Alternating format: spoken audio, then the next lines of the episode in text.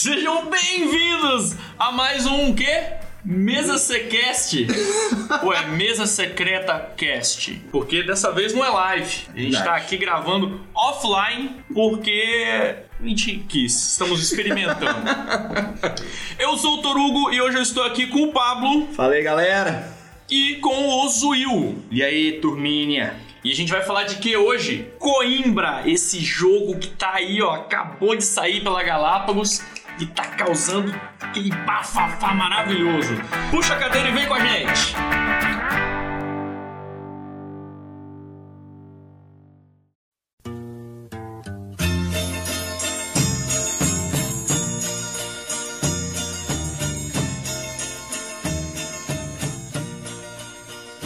Vamos voltar no tempo para a era das grandes navegações. Portugal é o centro do mundo e suas principais cidades estão prosperando. Lisboa, Porto e Coimbra, com sua famosa universidade. E é nessa região que o jogo se passa. Cada jogador assume o papel de uma tradicional família de nobres, em busca de glória e favores das quatro categorias de personagens: membros do conselho, comerciantes, clérigos e acadêmicos, cada um representado por sua própria cor. O jogo é um dice placement com set collection de cartas, e ao longo de quatro rodadas, os jogadores utilizarão seus dados para comprar cartas de personagens disponíveis, que, tematicamente falando, é ganhar o prestígio dos nobres oferecendo dinheiro ou proteção. Afinal, dinheiro não compra tudo e o perigo rondava na região. A influência em cada categoria é marcada em quatro trilhas distintas, que irão conceder benefícios aos jogadores: dinheiro, escudos de defesa, movimento do peregrino e pontos de vitória. Ao final de cada rodada, os jogadores ainda terão a oportunidade de investir nas expedições marítimas rumo a novos mundos, o que irão lhes conceder valiosos pontos no fim do jogo. Coimbra é fruto da união da dupla italiana Virginio Gigli e Flaminia Brasini, os mesmos autores de Lorenzo e o Magnífico, e é perceptível a semelhança entre os dois jogos. Lançado em 2018, Coimbra chegou este ano ao Brasil pela Galápagos Jogos, cheio de hype e causando um certo alvoroço na comunidade, graças à sua arte belíssima e ao seu maravilhoso mecanismo especial de encaixe de dados. Pablo, o jogo promete cumpre? Ou a única coisa interessante é o maravilhoso mecanismo de encaixe dos dados? Rapaz, então, cumpre, mas cumpre com o pé no chão ali, moderadamente. Eu acho que foi um pouquinho de hype também, né? Porque como é que funciona? Um mecanismo de dados é um espaço, um- uma peça que você encaixa seus dados, né? Os dados que você rola ali, você escolhe, tem dados de quatro cores, e você rola e você bota ali nesse local para você é, utilizar eles futuramente durante o jogo. É, cada dado tem uma cor específica durante o jogo e, cara, os dados poderiam ter sido cada dado uma cor do jogador, por exemplo. Mas Não. aí é cagalhar outra mecânica que tem no jogo, né? É, com certeza. Aí, o que acontece? Foi meio que uma resolução de mecânica do jogo, entendeu? Para o jogo fluir melhor com esse mecanismo. Mas ainda assim eu acho que foi um pouquinho de hype, né? É porque o jogo ele foi bem falado aí, né? Tá com nota alta aí no. É, tá com nota É. 8, 8 pontos exagerado. Ele tá com 8 pontos exagerado. O Zubil já tá aí, ó. Zubil tá nervoso. O Zubil tá nervoso. 8 ponto excessivamente exagerado. Zuil, o jogo ele tem quatro trilhas que são reforçadas pelas cartas. Eu joguei comprando pouca carta e eu me senti um pouco prejudicado. Dá pra ganhar o jogo sem comprar tudo que você vê pela frente? Definitivamente não. O jogo é extremamente dependente das compras de carta. As compras de cartas elas podem ser feitas com as duas moedas do jogo. É, é, existe a moeda de escudo, que é defesa, né? Que a gente pode entender como defesa, e existe a moeda de dinheiro. É, você tem que fazer uma gestão muito boa dessas duas moedas para sempre comprar cartas. E definitivamente comprar três cartas por turno, isso é, gastar os seus três dados do turno exclusivamente com cartas pode ser uma boa estratégia para ganhar um jogo. E lembrando também que as cartas acabam sendo um reforçador das trilhas, né? Quando você compra uma carta, você sobe automaticamente na trilha, além do benefício que a carta já te dá. Então as cartas são de longe a estratégia é, é, que eu caracterizei como mais forte do jogo. Bom, com isso a gente pode concluir que as cartas são o core do jogo. Para comprá-las, os jogadores usam os seus dados escolhidos numa das três áreas de compra. Cada área de compra tem apenas quatro cartas disponíveis e a ordem da compra é definida pelo valor dos dados. Ou seja, dados maiores compram primeiro. E o valor do dado, ele determina o valor que será pago pela carta, em dinheiro ou escudo. Um né? escudo, exatamente. Além das áreas de compra de carta, você também pode colocar seu dado no castelo. Zuil, explica pra gente aí por que, que a ação de castelo tem que ser uma última opção. Como, como a gente comentou antes, as cartas elas são muito fortes. Elas têm um benefício na parte de baixo e elas forçam a trilha. E você deixar de comprar uma carta por turno te coloca atrás dos demais jogadores que estão comprando cartas normalmente todos os turnos. É bom frisar também que o espaço do castelo ele funciona de forma inversa aos espaços de carta. Isso é, dados menores executam a ação primeiro. E no momento em que você executa a ação, você vai escolher dentre as quatro peças, que são chamadas de benefício, dentre os quatro benefícios disponíveis, né? Não comprar uma carta para comprar esses, esses benefícios, de fato, te na minha opinião, te coloca atrás um pouco dos jogadores. Porque dentre os benefícios possíveis, eu só entendi que os do- o benefício de viajar e ganhar ponto e, no momento de desespero, na falta Modo de dinheiro, e na falta de escudo, o benefício que te dá a moeda do jogo, para você conseguir continuar comprando cartas. Então, o castelo, ele tem que ser evitado o máximo possível, foi isso que a gente pensou. É, inclusive a primeira vez que eu joguei, eu fui. Como é muito difícil você conseguir dinheiro no jogo, né, pra você comprar carta, eu fui no castelo várias vezes pra pegar o tile de, de dinheiro. Porque Mau planejamento. é, não, é tentador, né? Você pegar sete de dinheiro ou, Ou de ou sete escudo, de né? escudo. Aí você sente um falso sentimento de, de riqueza que você tem durante o jogo. Mas, cara, é, é pesado. É, e, e- e o que eu acho mais interessante, às vezes você compra uma carta laranja, é, é a carta laranja é a carta de comércio, e ela vai te dar o dinheiro no fim desse turno. Então, às vezes, você se programar, gastar menos e comprar uma carta laranja pode ser muito mais benéfico do que pegar sete de, os sete de dinheiros e sete de escudos que o taio de benefício do castelo te proporciona na hora. É, e esse foi o meu erro, porque das vezes que eu joguei, eu ia toda hora no castelo. Então eu deixava de comprar carta e no final do jogo eu ficava com menos carta que todo mundo e não tinha uma pontuação bacana. Bom, então o interessante é focar nas cartas pelos seus benefícios e com isso a gente sobe também nas quatro trilhas. Pablo, tem isso de trilha mais forte? Ou a gente tem que focar em tudo nesse jogo? Inclusive, focar em tudo é focar em nada, né? Pois é. Seria mais certo dizer fazer um pouquinho de tudo. É isso aí. É, é, é, pra falar a verdade, é, é uma pergunta muito forte, inclusive, você dizer é, se uma trilha é mais forte que a outra. São quatro trilhas. No jogo, tudo é definido por categoria. Então, você tem quatro trilhas de quatro cores diferentes, dados de quatro cores diferentes e cartas de quatro cores diferentes. E tudo se conversa. Entendeu? As trilhas são, são os membros do conselho, que durante o jogo ele vai te dando o escudo para você comprar cartas. Você tem o comerciante que vai te dando dinheiro para você comprar as cartas durante o jogo. Temos a trilha também de clérigo, que ela, o que, que ela faz? Ela permite a gente andar no mapa entre os monastérios, entendeu? Ganhando bônus lá e, e etc. E temos também a trilha acadêmica, é a trilha que vai te dando ponto durante o jogo. Então, tudo isso é, é- é- depende muito da estratégia, depende muito do tabuleiro naquele momento. Então, dizer pra você que uma trilha é mais forte que outra é, é um pouco complicado. É porque é tudo muito interligado, né? Você precisa do dinheiro e do escudo para comprar as cartas. Andar pelo mapa vai te dar vários bônus, né? Eu, quando joguei, o que eu achei mais fraco era a dos pontos. Porque ganhar ponto no meio do jogo eu achei meio fraco. Eu achei mais interessante você focar em outras coisas nos- no, no set collection das cartas, se programar para pegar cartas que vão te dar muito mais ponto no fim do jogo. Sim.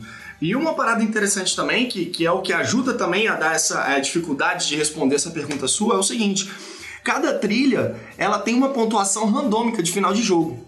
Então, por exemplo, existem quatro tiles que são misturados e você bota a pontuação de cada trilha randomicamente. Então vai ter um jogo em que a trilha de comerciante no final do jogo vai dar 17 pontos. Vai ter um outro jogo que esses 17 pontos não vai estar mais na trilha de comerciante, vai estar na trilha do acadêmico. Mas uma coisa é inquestionável. Você pelo menos, pelo menos tem que focar em uma das duas trilhas de dinheiro. Ah, sim, com certeza. Se você não focar em nenhuma das duas, você não gira a carta, e se você não gira a carta, você não gira o jogo. Ah, eu quero focar, sei lá, em, em- em- na trilha roxa. Não, você pode focar. Quero focar na trilha verde, você até pode focar. Não quero focar na cinza e não quero focar na trilha de dinheiro. Impossível. Você provavelmente perderá o jogo. Sim. Porque elas te dão dinheiro e dinheiro compram carta. E se você não comprar essa carta, perde o jogo. Tem que frisar também que existem cartas que ganham bônus em cima de outras cartas. E existem cartas que ganham bônus em cima de outros dados. Então é- esse critério de escolher qual que é mais forte ou não, ele é modificado de acordo com as cartas que entram também no seu tabuleiro. Então, basicamente, é análise de, de jogo. Você vai analisar o jogo e vai ver qual trilha é mais interessante pra você, sabendo que dinheiro no jogo é complicado. É, e uma coisa pra ficar de olho e não esquecer, como eu fiz, é a corridinha da trilha, né? Primeiro, segundo, terceiro lugar vai dar ponto. Todas as vezes que eu joguei, eu fiquei em último, me fudi no fim do jogo. Durante o jogo, em alguns momentos eu me senti viajando. Por quê? Porque você dá um nó na cabeça ali o jogo, é muita coisinha, mas você também pode viajar pelo mapa de Portugal com o seu peregrino pelos monastérios. Para isso, você vai precisar dos dados roxos. Então é sempre bom você ter pelo menos um na fase de ativação dos dados. Sim.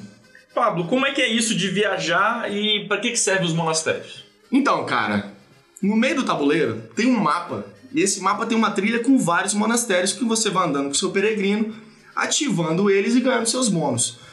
Existem os monastérios do tipo 1, 2 e 3. Os uns estão mais perto, porque o que acontece? A gente começa com os peregrinos no centro, em Coimbra.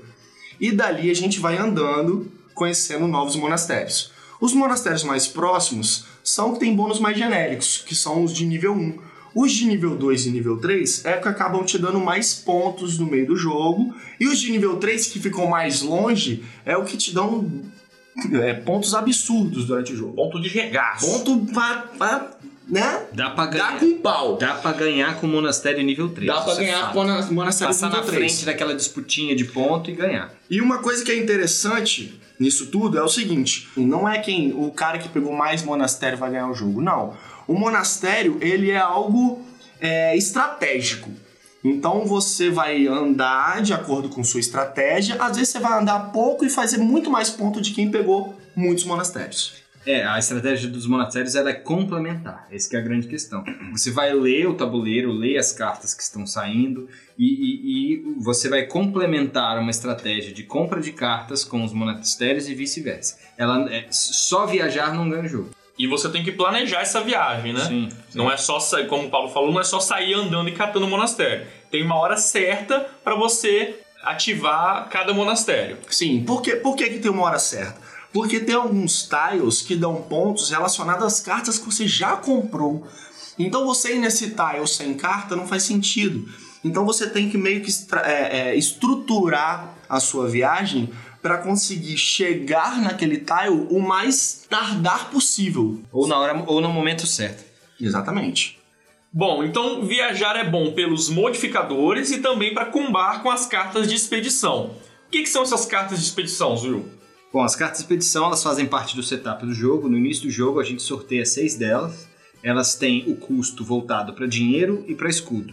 E basicamente essas cartas são bônus e pontos de fim do jogo. Dentro da temática do jogo, é, as expedições são as expedições portuguesas, né? Que saíram de Portugal e visitaram. Então tem o Brasil, tem países da África. As bem- grandes navegações. Exatamente. A temática está bem presente nas cartas de expedição. E dentro da temática do jogo é como nós, as grandes famílias de Portugal, estivéssemos investindo, mandando tropas ou dinheiro para essas expedições para a gente adquirir os benefícios. É, tanto que para você apoiar uma, uma expedição, ou seja, que você quer pontuar nela, você tem que pagar por ela, né? Escudo, escudo ou ou dinheiro.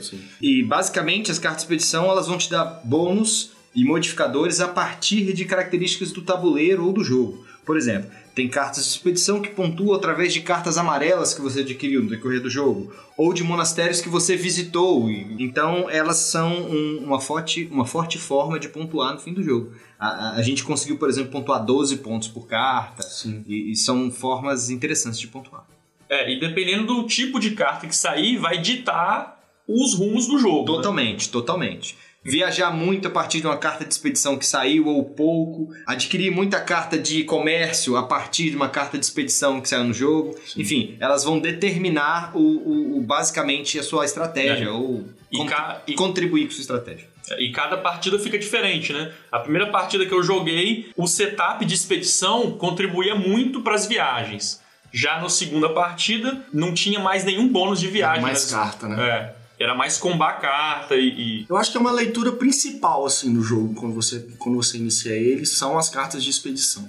Porque ela vai dizer muito da sua estratégia, entendeu? Ela vai dizer bastante. É, é um jogo que depende muito da leitura prévia de mesa. Sim. Você tem que. Começou o jogo, você tem que olhar a mesa inteira, ver o que que vai acontecer ali e traçar a sua estratégia. Eu não lembro se vocês lembram. Na última partida que a gente jogou, tinham duas cartas de expedição que somavam um quantitativo de duas trilhas e dividia por dois e pontuava. Isso, sim. Então veja só que, que força isso. Quando eu compro carta, eu subo em trilha. Subindo em trilha, eu pontuo com expedição. Então, essas duas cartas Se praticamente te obrigaram a correr pelas trilhas para pontuar. Porque isso é, você pontuaria na- na- nas trilhas, como o Pablo falou, e pontuaria de- novamente nas expedições. Então, isso acabou forçando você a investir muito nas trilhas. Eu acho que as expedições, elas, elas determinam o norte, como vocês estão falando. E se você no início do jogo ler a mesa e perceber isso, então você vai focar nisso e vai Não, é meio caminho andado. É isso aí. ganhar muitos pontos. Vamos então para um resumão de como que o jogo roda. Ele é dividido em quatro rodadas, cada rodada seis fases. Na primeira fase, o jogador inicial rola os dados e em seguida, na ordem de turno, cada jogador escolhe um dado até que cada um possua três dados para serem utilizados na fase de alocação.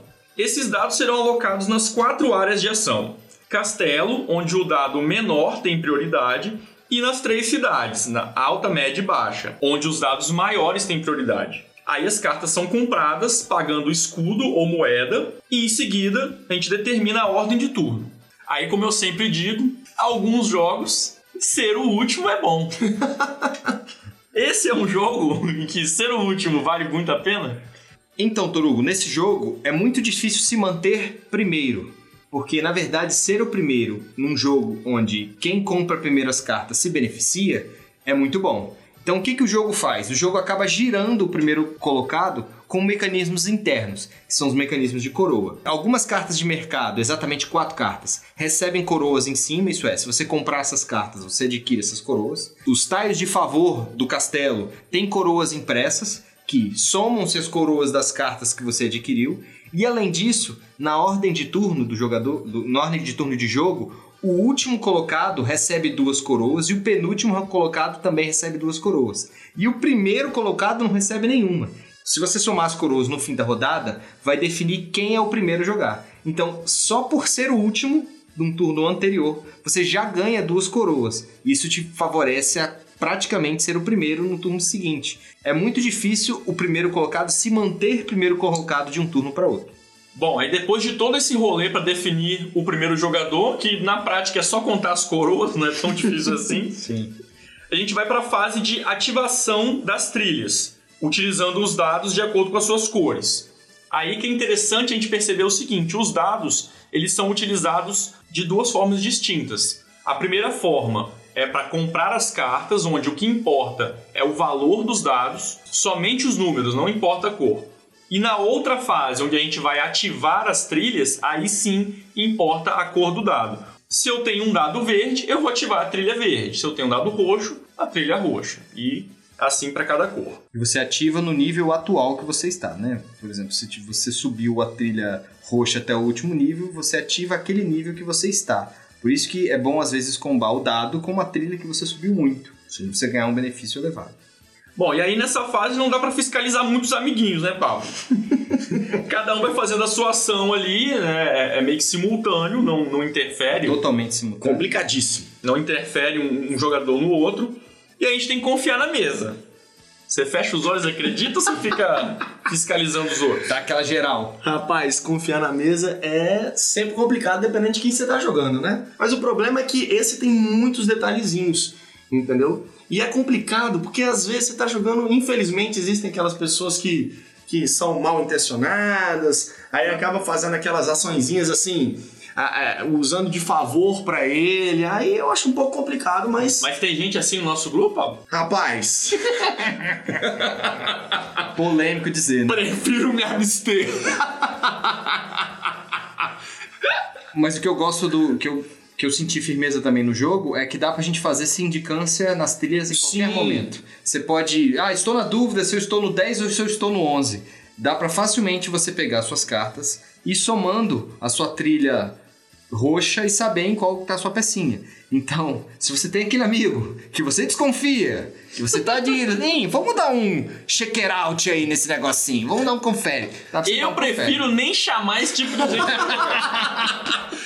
Não, mas eu acho que o complicado. Tem como fazer sindicância das trilhas, sim. Mas eu acho que o complicado é quando, é quando as pessoas começam a combar o que elas podem fazer nas trilhas com as cartas. Com as cartas que elas têm na hora do encame, né? Porque tem como sim você manipular o- o- os valores dependendo do tipo de carta que você tem. Então, cara, é complicado, é, mas pra você se divertir é bom você simplesmente abstrair, fazer seu jogo, joga, ganha, ganhou. É, eu assumo que tá todo mundo jogando certo. Eu e- também, eu prefiro, eu prefiro assumir isso. Eu acho que as pessoas não, não cometem esse tipo de, Não, de erro forma proposital. De é sempre um equívoco. alguma. Eles É. não entenderam a regra direito É, e por isso isso acontece. Eu confio nas pessoas, no ser humano. Amo o ser humano. O ser humano é ótimo. Ser humano, ó, 10.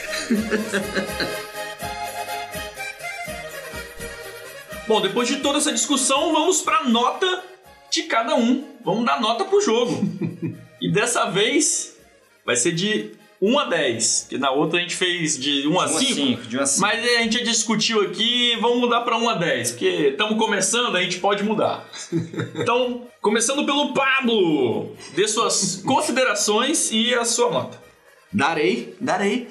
A minha nota pro jogo é 6,5. Já começou pela nota. Já comecei pela nota. 6,5, é 10, tá, Pablo? Não, é de 1 a 10. 6,5? De 1 a 10 eu dei 6,5. Esse cara é muito 6,5. crítico, Torugo. Esse- Ele tem um grau de... Sommelier de jogo de tabuleiro. Eu não quero nem ouvir a nota do Zuil.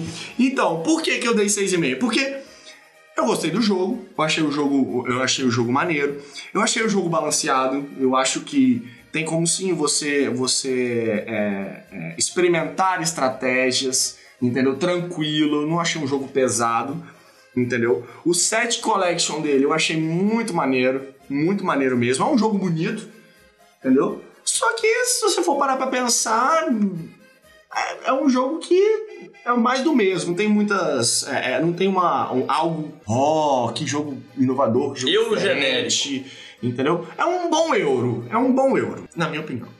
Então, 6,5. 6,5. Então tá bom. Agora vamos ver, eu tô com medo de ouvir a nota do Zuil. Vem, Se vem, eu dei 6,5, qual é a nota do Zuil? vem pra mim, Torugo. Vai, manda, manda pra nós, Zuzu. Ó, é. Eu começo dizendo que o jogo não. O dice placement dele não resolve pra mim. Eu acho um dice placement figurativo. Nem com o mecanismo de. Esse de- maravilhoso, especial, mecanismo especial de alocação de dados. Eu, eu achei inteligente a forma com que eles resolveram dice placement. Isso é, em vez de cada jogador ter uma cor e cada jogador ter um pool de dados daquela cor, ele criar as quatro cores do jogo. Isso achei até interessante.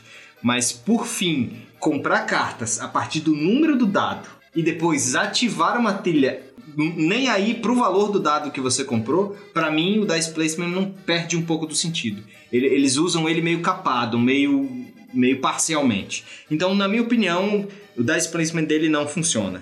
É, em compensação, eu adorei o set collection dele. Eu achei um set collection bom, bem feito. Acho que as cartas conversam bastante entre si. Elas têm boa interação com o jogo. E concluo minha crítica de que eu já vi.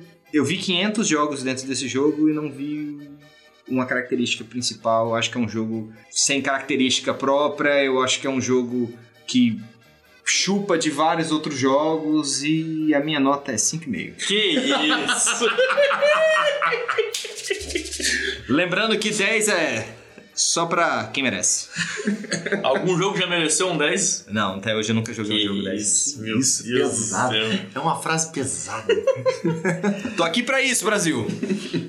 Vamos lá, eu discordo do Zuil em alguns pontos, porque Eu, eu achei interessantíssimo a forma como usa os dados. O mesmo dado serve para duas coisas diferentes. Isso eu achei bem legal. É, se o Zuil não gostou, azar dele. Eu gostei. Eu achei isso muito Boa, legal. boa, boa. Cada Gosto é um, igual- Cada um tem o seu. Bom, então eu quero falar primeiro o que, que eu gostei do jogo. Primeira coisa que ele encanta na arte, é um jogo lindíssimo. Você olha pra caixa, a caixa é bonita. Você abre a caixa, fica mais bonito, bonito. porque tem um insert irado. eu adoro. mesmo. Eu adoro quando vem com esse insert bonitinho, já pronto, acho muito bom. Inclusive cabem as cartas eslivadas. Fica aí a dica, muito boa. Outra coisa que acontece, você abriu o tabuleiro, tabuleiro bem bonito, bem ilustrado, as cartas são bem bacanas. As cartas parecem um pouco confusas no início, tem muita iconografia ali, mas durante o jogo você entende rapidinho. Fica intuitivo. É bem Fica a, a iconografia é muito boa. O que, que eu não gostei? Depois que explicadas as regras, eu acho que são regras fáceis de assimilar, só que são difíceis de você de primeira entender o que, que como traçar uma estratégia. É, a primeira leitura de mesa é bem difícil. É muita coisa, é muita carta disponível, muitos caminhos abertos, mas depois que vai jogando, é um jogo gostosinho de jogar, bem bacana, você vê o início é bem lento, depois ele fica bem mais fácil de saber para onde você tem que ir. E, e é um saladão de ponto, né? No final ali tudo pontua, isso eu gosto, acho bem legal. Tudo que você faz no jogo pontua, todas as trilhas pontuam, algumas cartas que você vai comprando pontua, expedição também pontua. Isso eu acho bem legal, quando você, você sente que tudo que você fez no jogo te levou ao final dele e vai te dar um, um prêmio legal. É, inclusive, se você errar, né? Até. é, é, você não se sente errando no jogo, você se sente ganhando menos pontos. É. Entendeu? Uma, uma, um- uma jogada muito mal feita não te prejudica tanto. É, exatamente. Você só não ganha a quantidade de pontos que você gostaria de ganhar, mas você vai ganhar ponto independente da, da ação que você te- faça. Eu, eu acho ele definitivamente um, um, um euro juninho. Dá pra explicar ele facilmente numa fase de transição de um, de um jogo normal para você começar a introduzir uns euros mais complexos. Ah, Eu acho sim. que as Ah, eu, primeiras eu partidas- achei. É, bom, Eu acho que as primeiras partidas são simples, mas as, a- a- a- as primeiras partidas são mais difíceis, mas depois ele fica bem mais simples. É, porque pelo que eu entendi o que o Torugo falou, eu acho que o, o problema dele é, é a primeira leitura. É. Então é um jogo que você aprende, você joga e depois sim você chega e fala: agora eu vou jogar Coimbra. Agora eu já sei, agora eu entendi, agora eu peguei as nuances, agora eu vou jogar ele de forma é, eu, eu não. Eu não concisa. eu não, não senti exatamente isso. Eu só senti a primeira e segunda rodada do jogo. Eu fiquei meio perdido. Você tem que ler a mesa. Começou a rodada, você tem que olhar todas as cartas que saíram. Se você não fizer isso e planejar a sua rodada, você tá perdido. Tem que planejar direitinho. Sim. Dito isso, eu não dei minha nota. Parece que eu adorei o jogo. Eu gostei do jogo, mas dentro de tudo que ele entrega, eu achei ele um jogo caro. Caro de, de Ok. comprar mesmo. Tá o quê? Uns 350 conto? 360 alguma É, eu achei ele bem O pesadinho. valor da Ludopad é É, o valor dele tá, tá bem pesadinho. Isso impactou um pouquinho na minha nota. E eu dou um 7 pra ele. Aqui tem critério, tá vendo, Paulo? Sete. Tem critério, não é igual a sua avaliação rasa. Jogo bom. É igual a minha avaliação, jogo, Jogo merda. Ele dá, ele tem critério. Ele Toma. vai lá, ele joga. É um artista, olhou a arte do jogo. Ninguém criticou a arte do jogo. Ele foi lá e Não, isso criticou. aqui não é só por rostinho isso que o não. tá aqui, cara. Essa Isso. barba linda. Esse Isso aqui homem. não é só um rostinho Homem não. maravilhoso. Eu- Vocês não estão vendo esse homem aqui, ele é maravilhoso. Ah, Tem é- cuca no A lance. galera, a galera vê no Instagram. Esse homem maravilhoso. Bom, aí, ó, inclusive eu vou falar o seguinte: da última vez que a gente deu a nota foi pra Five Tribes, né? Sim, sim. Que eu, Five Tribes, que eu fui lá, enchi a bola do Five Tribes, falei, pá, pá, pá, pá, dei 3,5. Reclamaram, falaram, pô, você falou mal bem do jogo pra dar um 3,5 no final? Tem que rever esses critérios aí. E dessa vez vão reclamar de novo. Ué, se não reclamar, não tem graça. Não, mas é porque é o seguinte, eu, é, é, pegando um pouco do que o Zil falou, realmente é um jogo que faz uma mistureba, Sim. É meio que um euro genérico, não tem uma coisa, meu Deus, que revolucionário. O que eu realmente achei muito interessante nele é, você- é o fato de você utilizar o mesmo dado em duas, em duas etapas diferentes.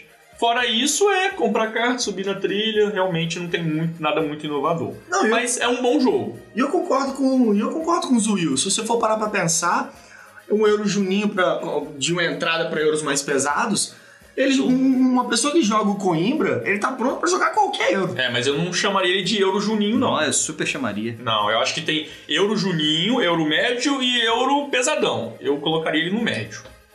Eu Juninho, colocaria não. Eu colocaria ele facilmente pro Juninho. E, e, e a minha crítica sobre os dados, e complementando o que o Toru falou, que, enfim, contrapondo o que ele disse que gostou, cara, não tem manipulação dos dados. Ah, isso realmente. É, Não tem manipulação dos dados. Realmente. Na segunda fase de escolha de dado, você não usa o valor do dado. Então, o valor do dado ele só é usado para comprar de acordo com a ordem que você escolhe. Então, para mim, isso deixa o dice placement quase de lado. Mas olha só, é, você falou isso de não poder manipular. E em momento nenhum durante o jogo eu senti falta. Tem um, tem um, um favor no castelo consegue, você consegue adicionar mais 3 pontos no dado. Então, se, se é um 5, ele passa a valer um 8. Só que, se você for parar pra pensar que dinheiro é escasso, dinheiro escudo é escasso no jogo, essa ação ela é muito pesada. Então, você só faz ela se você tiver esbanjando dinheiro. Mesmo assim, você vai pensar duas vezes antes de fazer ela. E no fim, eu gosto assim, todo mundo concordando comigo e essas porra dessas notas lá na, na casa do caralho. Jogo hype, tá entendendo? E- Todo mundo falando que o Ah, Dice. Placement é capado, todo mundo falando que as coisas não funcionam e... Não, minha nota é 9, minha nota é 12. De 10 eu dou 12. Tá vendo? É disso que eu tô falando. Se concorda comigo, vem pro lado negro da força. Tá dito. Bom, fazendo a somatória aí. Alguém traz uma água com, com açúcar pro açúcar. Tô nervoso.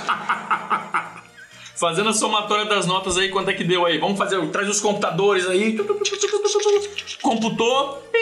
Deu a nota. 6, 6,5. 6,5. 6,5 arredondado. 6.3, arredondou pra 6,5. 6,5. 6,5. Então é isso aí. Quanto que ele tá na, na Ludopédia? No Ludopad ele tá. Tá uns oito. A média de 8,6. Que isso. Nunca, nunca, nunca. Agora tem que falar coralzinho aqui, ó. Nunca, nunca. Pra fechar, vale a pena jogar o jogo? Super vale, claro. vale. Sempre vale. Mas vale a pena comprar? É... Ah, eu compraria se. Não tem nada pra fazer. Porra!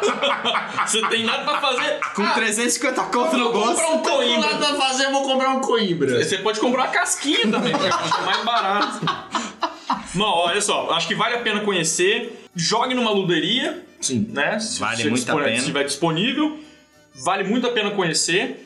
É, se você gostar, compra. Se ele tiver espaço na sua coleção, porque ele, como, como a gente falou o, o podcast inteiro, ele tem muita mecânica de muito outro jogo. Então você colocar ele seu tabuleiro na, na sua coleção para concorrer com mecânica de outro jogo, dependendo, não vale a pena. Então pense com carinho, jogue ele uma, duas vezes antes de fazer o investimento.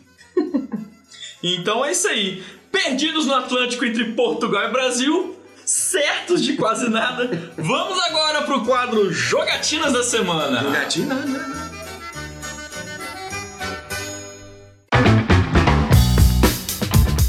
Vamos falar um pouquinho agora do que a gente jogou aí durante a semana. Começando por quem? Pelo Pablo. O que, que você jogou? Sou Joe. Rapaz, joguei quatro jogos essa semana que me fizeram pensar um pouco sobre a vida. Que isso? Um jogo que me. que me. No momento assim eu falei, não é possível, mas um jogo sensacional é o The Mind. The Mind. Um jogo muito bom, muito bom mesmo. Um jogo de carta ali, um jogo que- Rapidinho. rapidinho e o melhor, eu não preciso ficar ouvindo o Torugo falando. Que Todo isso. mundo tem que ficar quietinho. Todo mundo tem que ficar quietinho. Então eu achei maneiro o jogo, vale a pena jogar. É, eu joguei também o The Mind, também conheci essa semana. Também adorei. Achei um jogo, é um jogo simples, rápido. Sim. e é, bem divertido, né? Todo mundo quietinho, tem que jogar cartas na mesa em ordem crescente, de 1 a 100. Só que ninguém pode falar nada. Nada. É só um olhando pro outro sem fazer sinal nenhum. Então você meio que tem que sincronizar a sua mente para tentar prever o que que o outro tem de acordo com pequenos olhares, pelo tempo de resposta. Então é um jogo bem, bem diferente, É, gostei. Ou você não sincroniza com ninguém e joga pela probabilidade. Basicamente isso. Me lembrou um pouco o Hanabi, inclusive, né? É verdade, Ah, é verdade. Dá pra contar um e pouco, dá pra jogar por uma probabilidade. Ah, tem tantos números na minha frente, vou fazer uma continha, acredito que tenha tantos. Dá pra tentar fazer uma, umas, umas inferências assim. É um bom jogo, adorei o jogo também. A gente jogou, adquirimos ele, tá na coleção e é um excelente jogo. Outro jogo que eu joguei de um milhão de reais foi o Ilha dos Dinossauros. Um milhão?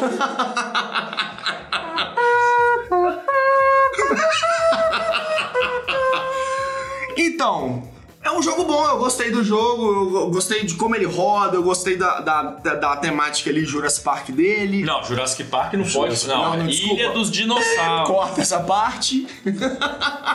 Tem nada a ver com o Não, basicamente, nada, basicamente. Vou nada explicar, a ver. vou explicar o jogo aqui, realmente não tem nada a ver.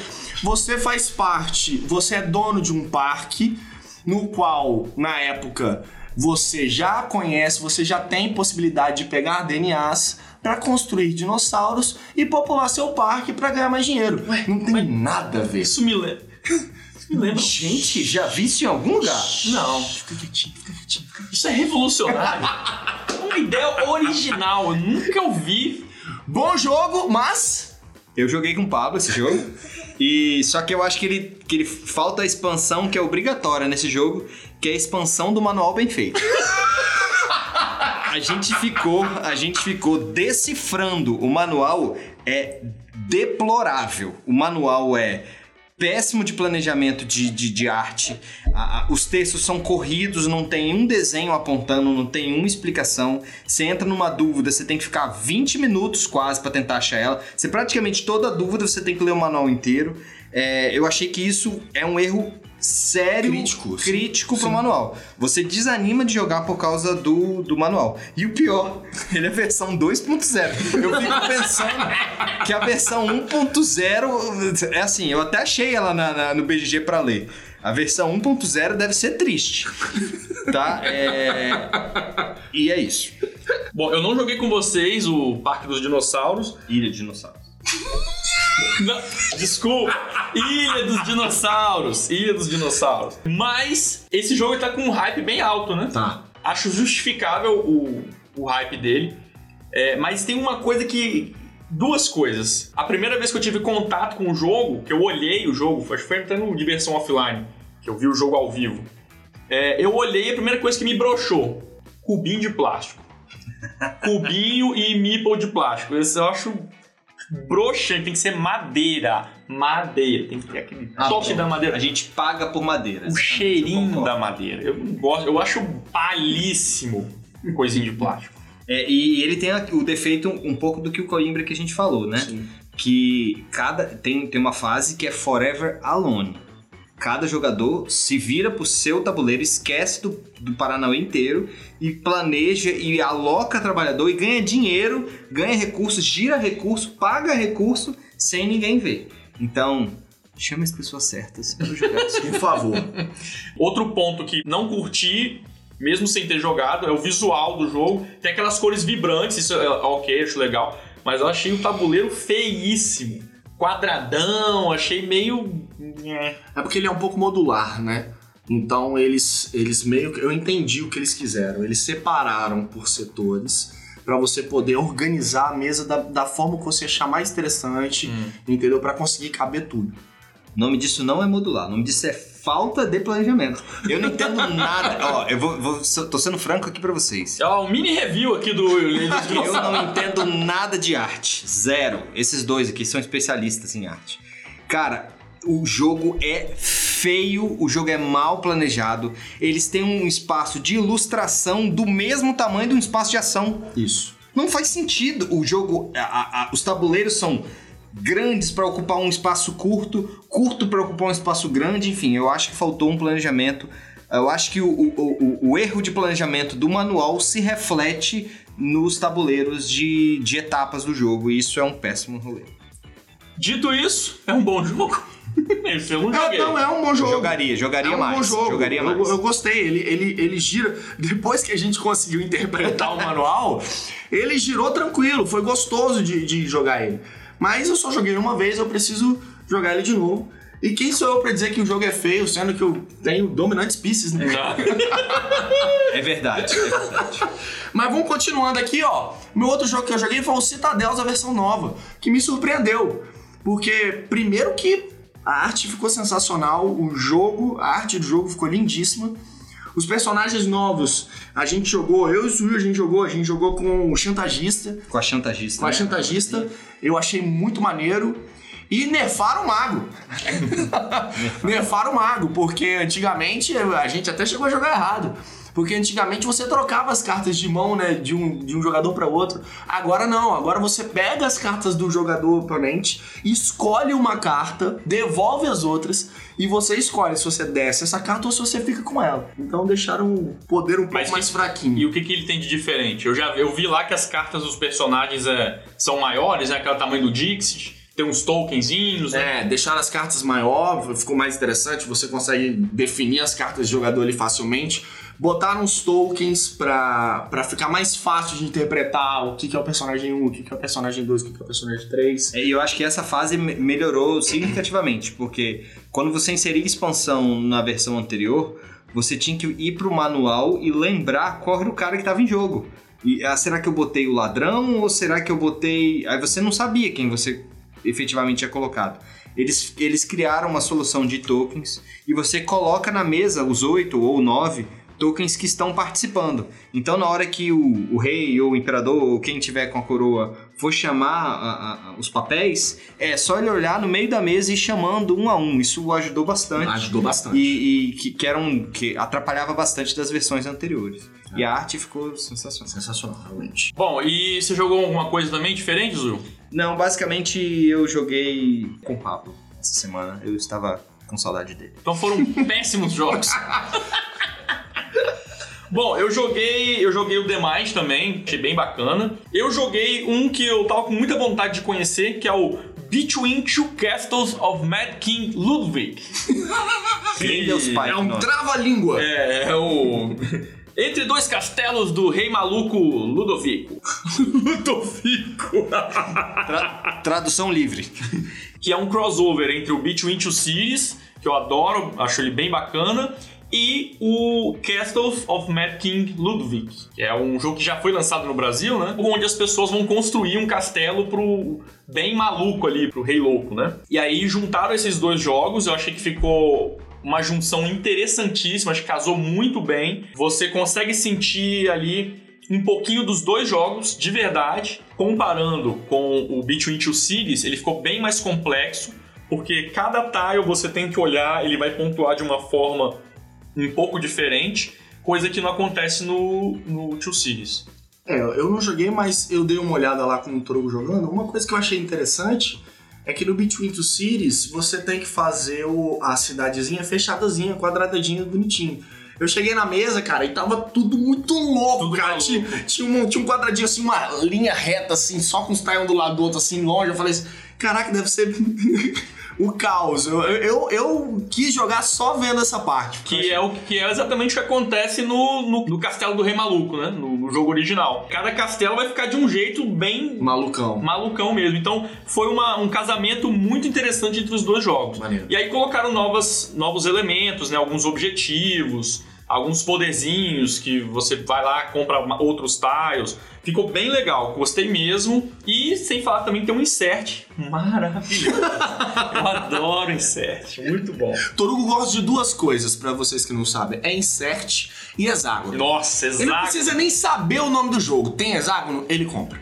Insert, Bucaneiros, patrocina nós.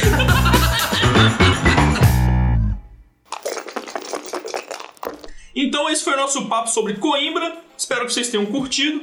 Não se esqueçam de se inscrever. Nosso podcast está disponível no Spotify, Apple Podcasts e demais plataformas. Você também pode acessar o nosso site www.mesasecreta.com.br, onde você vai encontrar todos os episódios que a gente já lançou e também os vídeos do nosso canal no YouTube. Vamos agora ler os comentários que deixaram no nosso site. Nem- incríveis nenhum nenhum comentário então O que, que você vai fazer? Você vai deixar a gente feliz, você vai entrar no nosso site, vai deixar um comentário maroto, ou você pode mandar um e-mail também, a mesa secreta@gmail.com.br. Critica nós, xinga nós, faz alguma Isso. coisa. Qualquer coisa. Diz lá o que, que você tem achado dos nossos programas. Pode xingar, a gente não acha, É, a gente não acha ruim, gosta. não. A gente gosta. Então é isso aí, até a próxima e não se esqueça, aqui na mesa secreta sempre tem espaço para mais um. Até mais. Valeu!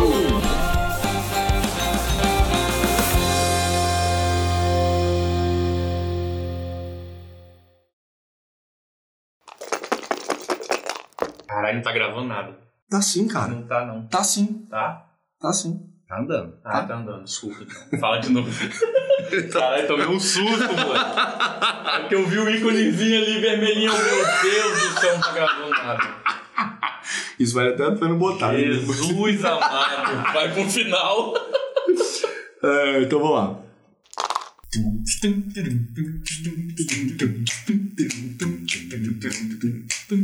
Não precisa nem botar música. Já faz aqui na hora. Coimbra. Coimbra. Pô, deu certo, ué. Não, mas ele tinha que descer. Ele, Ele só não pode mais. desafinar, velho. Ele só não pode mais. desafinar. Meio bosta. É, exatamente. Essa parte é meio bosta. Vamos direto pra pauta.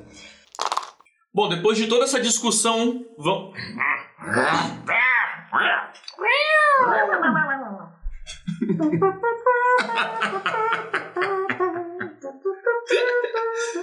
Ai.